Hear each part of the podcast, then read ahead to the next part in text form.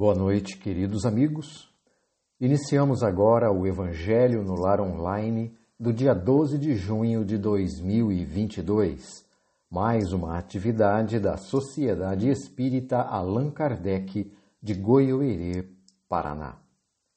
Vamos ler agora o capítulo 78 do livro Vida Feliz, de autoria do espírito Joana de Ângeles, pela mediunidade de Divaldo Pereira Franco.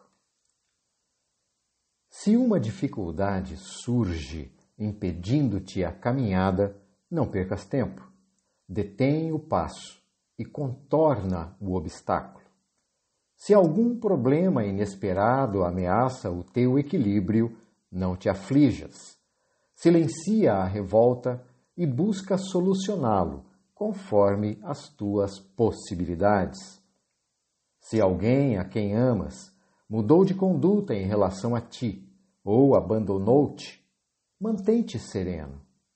O rebelde e o desertor, com as suas atitudes intempestivas, já perderam a razão. Permanece em paz. O que agora as percas, conseguirás mais tarde. Quando te aconteça, sabendo te portares, será sempre para o teu bem futuro. E agora, vamos à nossa prece inicial. Amado Mestre Jesus, rogamos a Ti, abençoe a nossa atividade, desejando que esta possa levar um pouco de paz a todos os corações desejosos de refazimento para a continuidade das lutas redentoras de todos os dias, das quais somos todos chamados a exemplificar o teu Evangelho, seja no lar ou no trabalho, como também nas práticas cotidianas mais elementares, enxergando sempre no próximo um irmão querido, ansioso também pela vivência da fraternidade e do respeito mútuo. Que o teu amor, divino amigo, consiga superar em nós as amarras que nos prendem ao orgulho e ao egoísmo, tornando-nos dispostos ao exercício do altruísmo em nossas relações, compreendendo que Deus espera de todos nós o respeito às suas leis imortais, pois só assim alcançaremos mais rapidamente nosso objetivo, que é a perfeição. Cristo, amigo, que o teu exemplo siga sempre vivo em nossa memória, pautando nossos atos e iluminando nossos passos para que sejamos reconhecidos como seus discípulos, por muito nos amarmos. E assim, iniciando mais um Evangelho no lar, rogamos tuas bênçãos para todos os estimados ouvintes. Se conosco, amado Mestre, que assim seja. Queridos amigos, vamos agora a leitura comentada do livro Vinha de Luz, capítulo 56 Maiorais. E ele, assentando-se, chamou os doze e disse-lhe: Se alguém quiser ser o primeiro, será o último de todos e servo de todos. Marcos, capítulo 9, versículo 35. Ser dos primeiros na Terra não é problema de solução complicada. Há maiorais no mundo em todas as situações. A ciência, a filosofia, o sacerdócio, tanto quanto a política, o comércio e as finanças podem exibi-los facilmente. Os homens principais da ciência, com legítimas exceções, costumam ser grandes presunçosos, os da filosofia, argutos sofistas do pensamento, e os do sacerdócio, fanáticos, sem compreensão da verdadeira fé. Em política, muitos dos maiorais são tiranos. No comércio, inúmeros são exploradores e nas finanças, muitos deles não passam de associados das sombras contra os interesses coletivos. Ser dos primeiros, no entanto, na esfera de Jesus sobre a terra, não é uma questão de fácil acesso à criatura vulgar. Nos departamentos do mundo materializado, os principais devem ser os primeiros a serem servidos e contam com a obediência compulsória de todos. Em cristianismo puro, os espíritos dominantes são os últimos na recepção dos benefícios, porquanto são servos reais de quantos lhe procuram a colaboração fraterna. É por isto que em todas as escolas cristãs há numerosos pregadores, muitos mordomos, turbas de operários, cooperadores do culto, polemistas valiosos, doutores da lei, intérprete, intérpretes competentes, reformistas apaixonados, mas raríssimos apóstolos.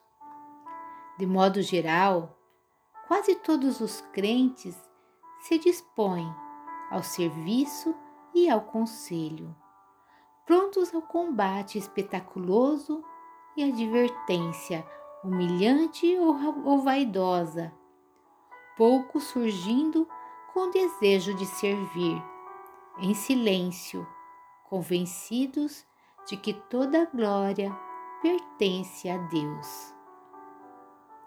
Psicografia de Francisco Cândido Xavier, ditado pelo Espírito de Emmanuel.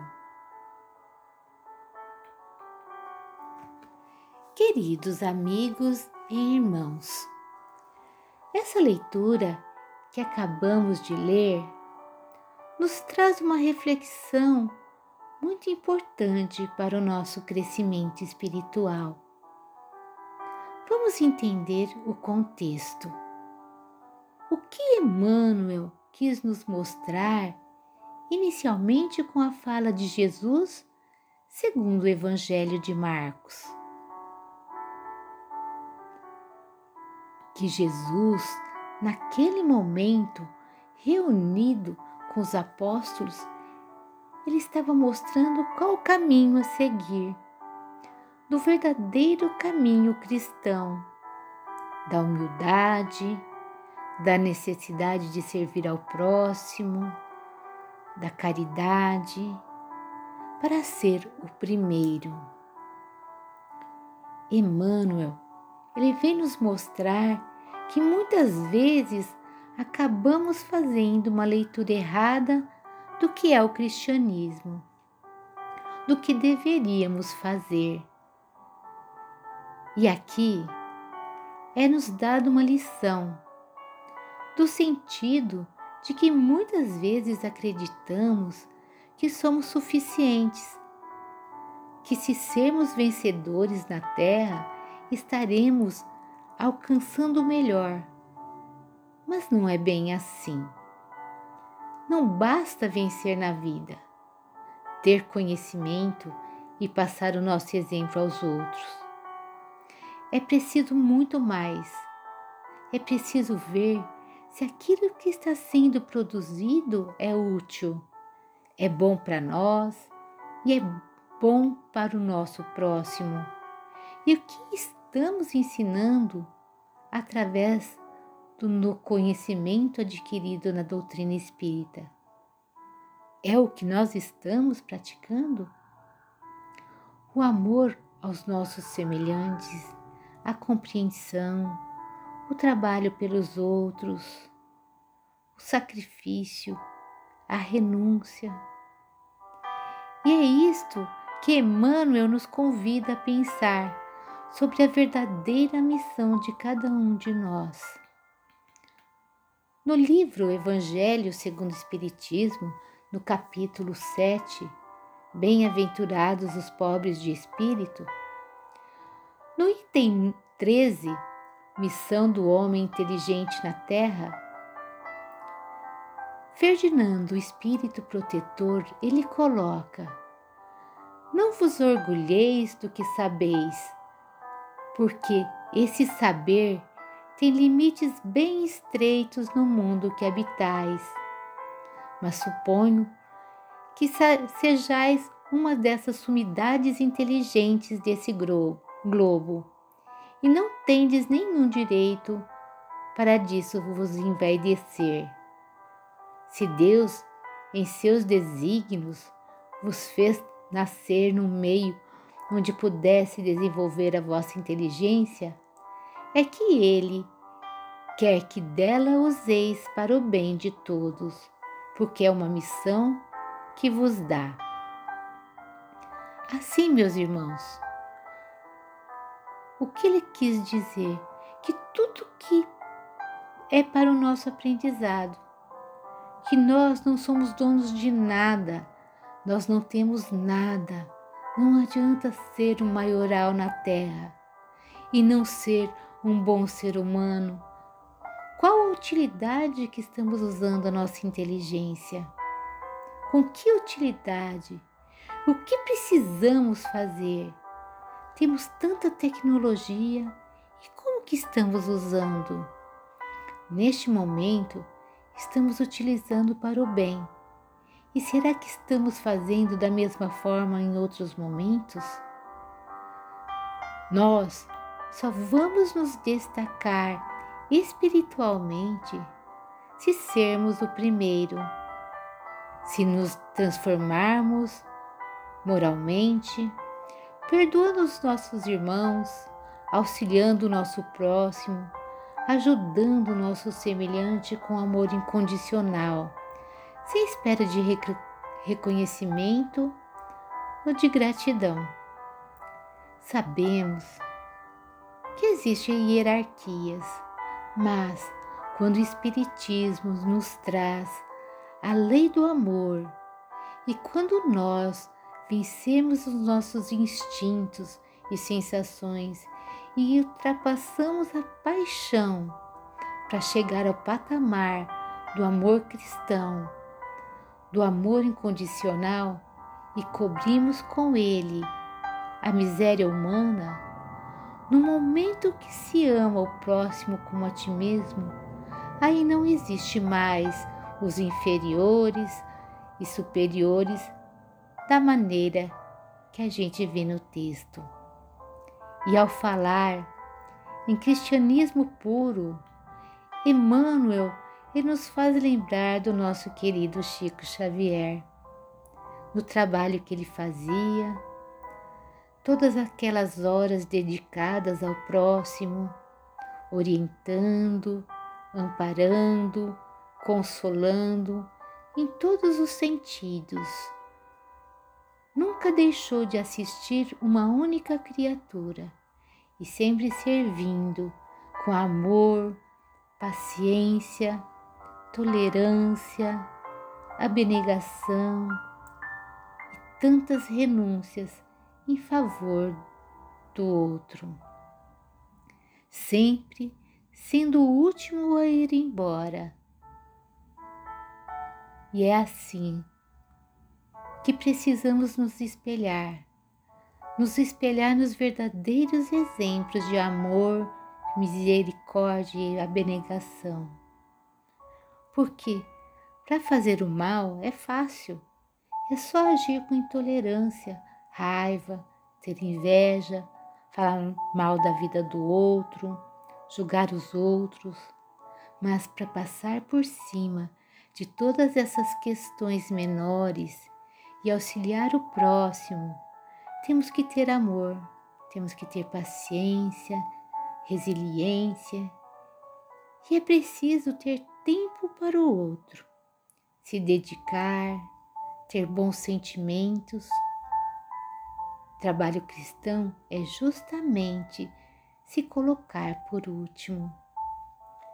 Pregar o trabalho que Jesus fez e tomar a posição dos maiorais é muito fácil, como pontua Emmanuel, mas o que é muito difícil é aplicar em todos os setores da nossa vida o amor incondicional, o perdão, a paciência, a tolerância, a benevolência, o espírito de trabalho, pois aqui o trabalho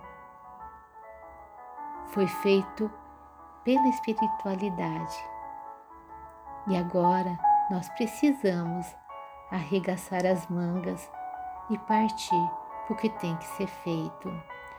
E o que é preciso que também olhemos para dentro de nós, para que esse caminho que Jesus nos mostrou possa nos levar para o reino do Pai.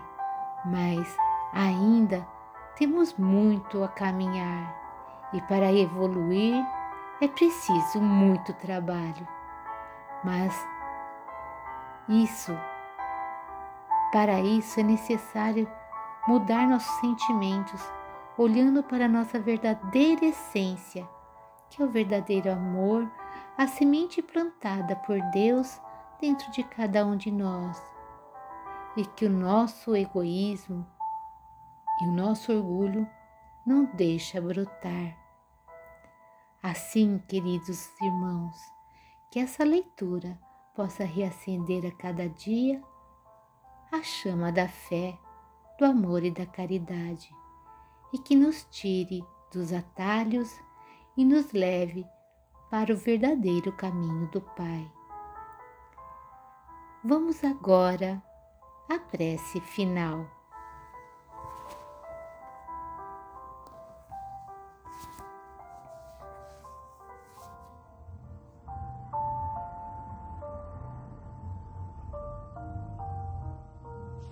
Vamos orar. Jesus amigo, agradecidos pela oportunidade em que mais uma vez estivemos aqui reunidos em Teu nome, renovamos os nossos votos de paz para toda a humanidade, lembrando que somos todos irmãos, filhos do Pai Criador, que nos ama a todos incondicionalmente. Pela tua infinita misericórdia, conceda-nos as bênçãos necessárias para que possamos permanecer sempre firmes na fé, perseverantes no bem, conscientes da nossa responsabilidade na construção de um mundo melhor. Mestre, tu que és o caminho, a verdade e a vida, orienta os nossos passos guia-nos pela senda do bem, faz-nos renascer para o teu Evangelho de luz e que sejamos capazes de demonstrar o nosso amor por ti através da nossa vivência diária, no trato com os nossos irmãos de caminhada terrena. Envolva-nos, Mestre amigo, no teu Evangelho de amor e na tua paz, hoje e sempre. Que assim seja.